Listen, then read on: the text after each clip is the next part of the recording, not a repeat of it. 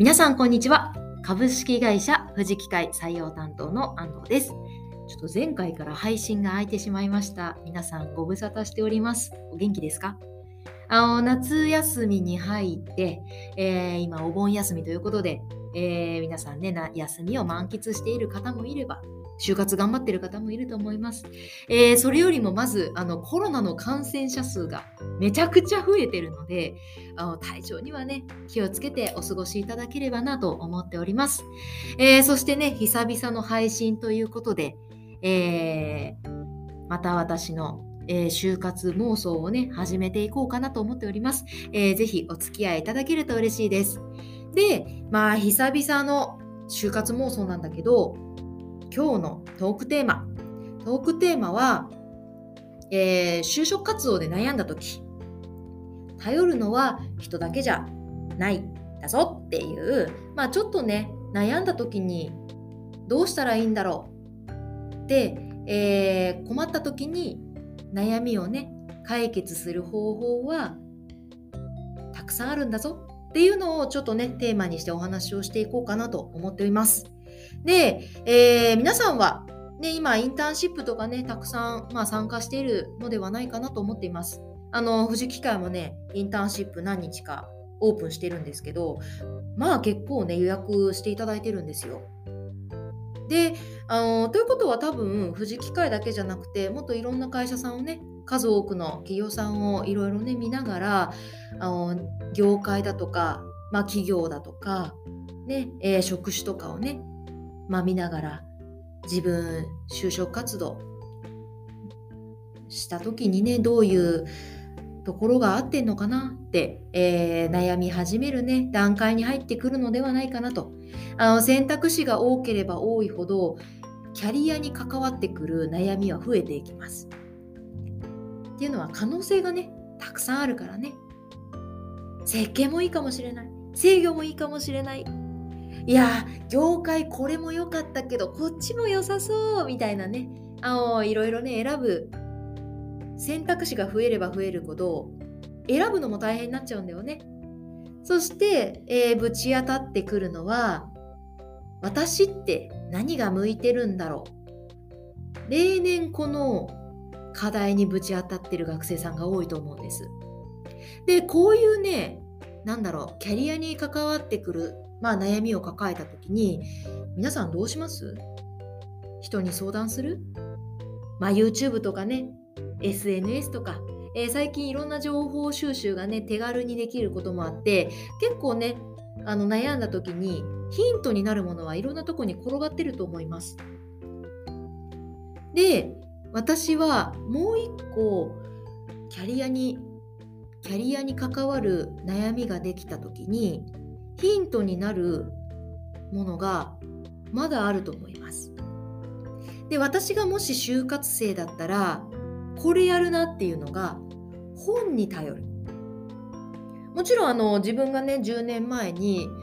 新卒でね就活してた時は人に相談するのが多かったし、ちょっと YouTube とかね SNS とかは使ってなかったけどね基本的にはこう誰かに話を聞いてもらうことを中心にしてました。でも今だったら本使えるなって。なんでこういうふうに思ったのかっていうと、あのー、私結構本屋さん行くの好きで、まあの漫画読むのも好きだし、小説読むのも好きだし、最近トレンドのこう自己啓発本とかチェックするのも好きなんですよ。あこれ最近注目されてるんだなとかこれどういう意味だろうみたいなのを、まあ、ちょっとね本屋さんでフラフラしながら。ほう。こういうのがね最近話題なんだなっていうのをね調べに行ったりとかするわけなんです。で最近よくねこう何？人気の自己啓発本みたいな結構ね本がね陳列されてるコーナーとかがあったりするわけなんだけどそこに並んでる本で結構就職活動に活かせる本とかあるんだなっていうのを最近気がついたんです。本当中にはもう小学生とかね中学生とかまだまだ全然ね就職活動とはまだまだこう程遠いような子どもたち向けにね働くって何だろうっていうのを問題提起させるようなね本なんかもあるんです上手にね漫画で書いてあったりするんですよ。かと思えばもっとこう哲学チックにね働くって何だろうを説いてるようなね本なんかもあるわけなんです。結構ねあるんだよ。いろんなね就活に絡んだような本が。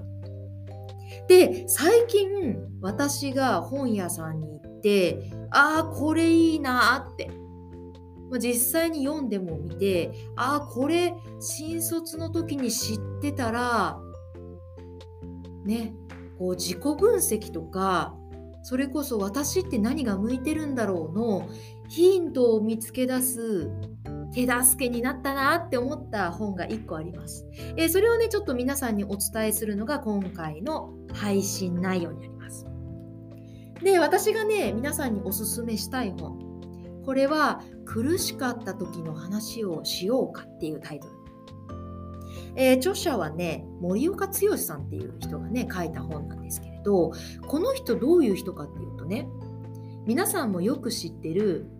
大阪の有名な某テーマパーク。友達と行ったことがある方も多いんじゃないかなって思うんだけど USJ ねえ。あー行ったことあるっていう子多いと思います。あの実は USJ 昔はそんなに有名じゃなかったんだよ。でももう最近ディズニーランドに並ぶぐらい超人気なテーマパークだよね。それをその超人気なテーマパークに作り変えた。革命を起こしたのがこの森岡剛さん。昔はこうハリウッドをねハリウッドをテーマにしていろんなアトラクションを作ったテーマパークから世界各国のいろんなエンターテイメントとコラボレートをしたエンターテイメントが集まる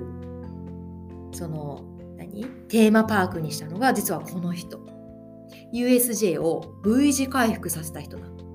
これだけじゃないです。丸亀製麺あとは最近だとね関東の遊園地西武遊園地かな？それを昭和のねこうレトロさをね売り出したテーマパークに作り変えたのもこの人の企画マーケターっていう職種をねやっているまあ、有名な人です。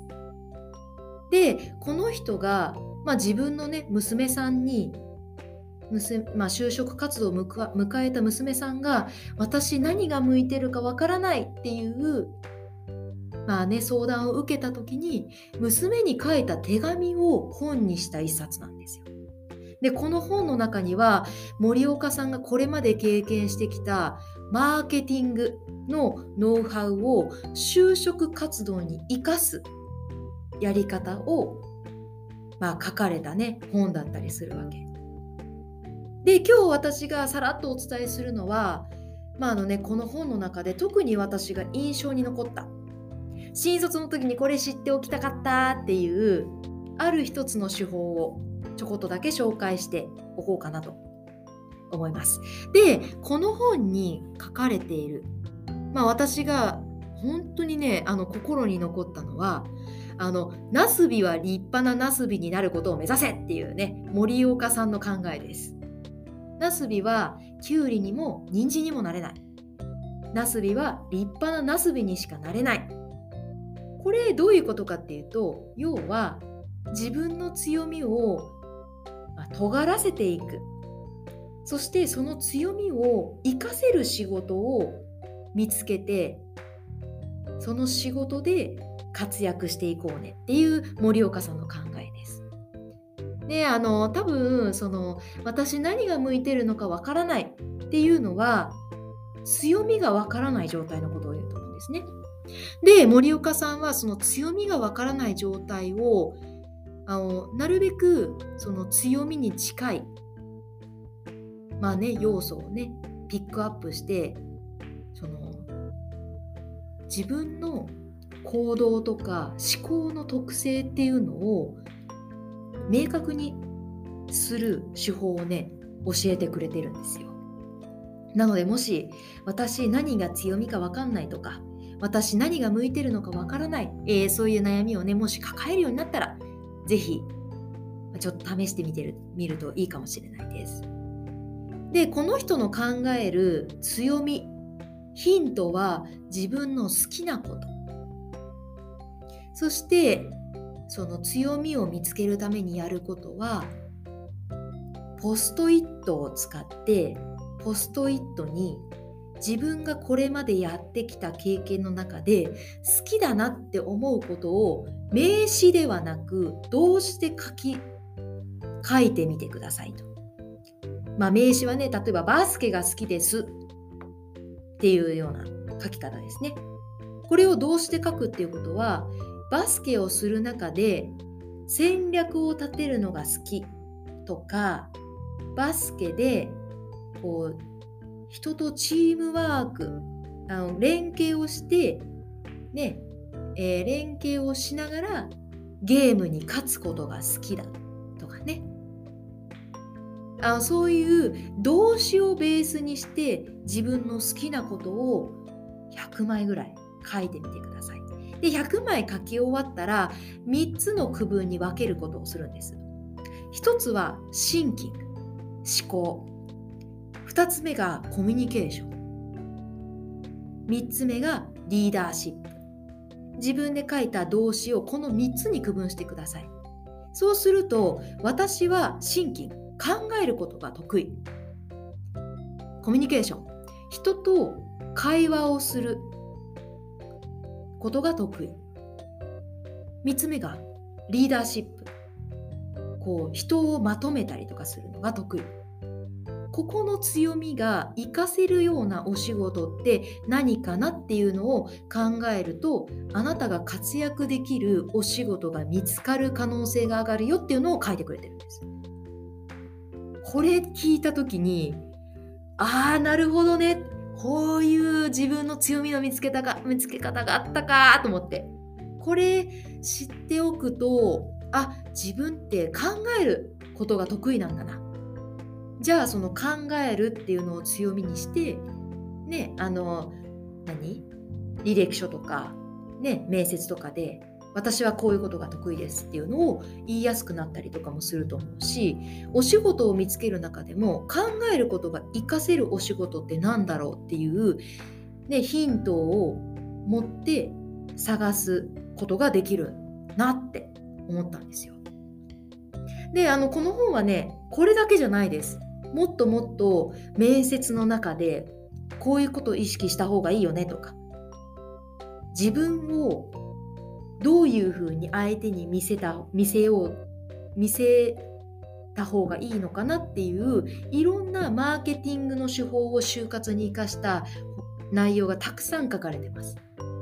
なのでぜひ皆さんねもしこういった就職活動に悩んだ時にこの本もしこの内容を聞いてねあなんか使えそうだなって思ったら手に取って是非見ていただけると嬉しいなと思っております安藤のおすすめの、えー、就職関係の本でしたということでね、えー、今日はこの辺でポッドキャストの配信終わっていこうと思いますえー、またね、あの、引き続き私の妄想を吐き出していこうと思っておりますので、ぜひ皆さんお付き合いいただけると嬉しいです。ではまた今度、バイバイ。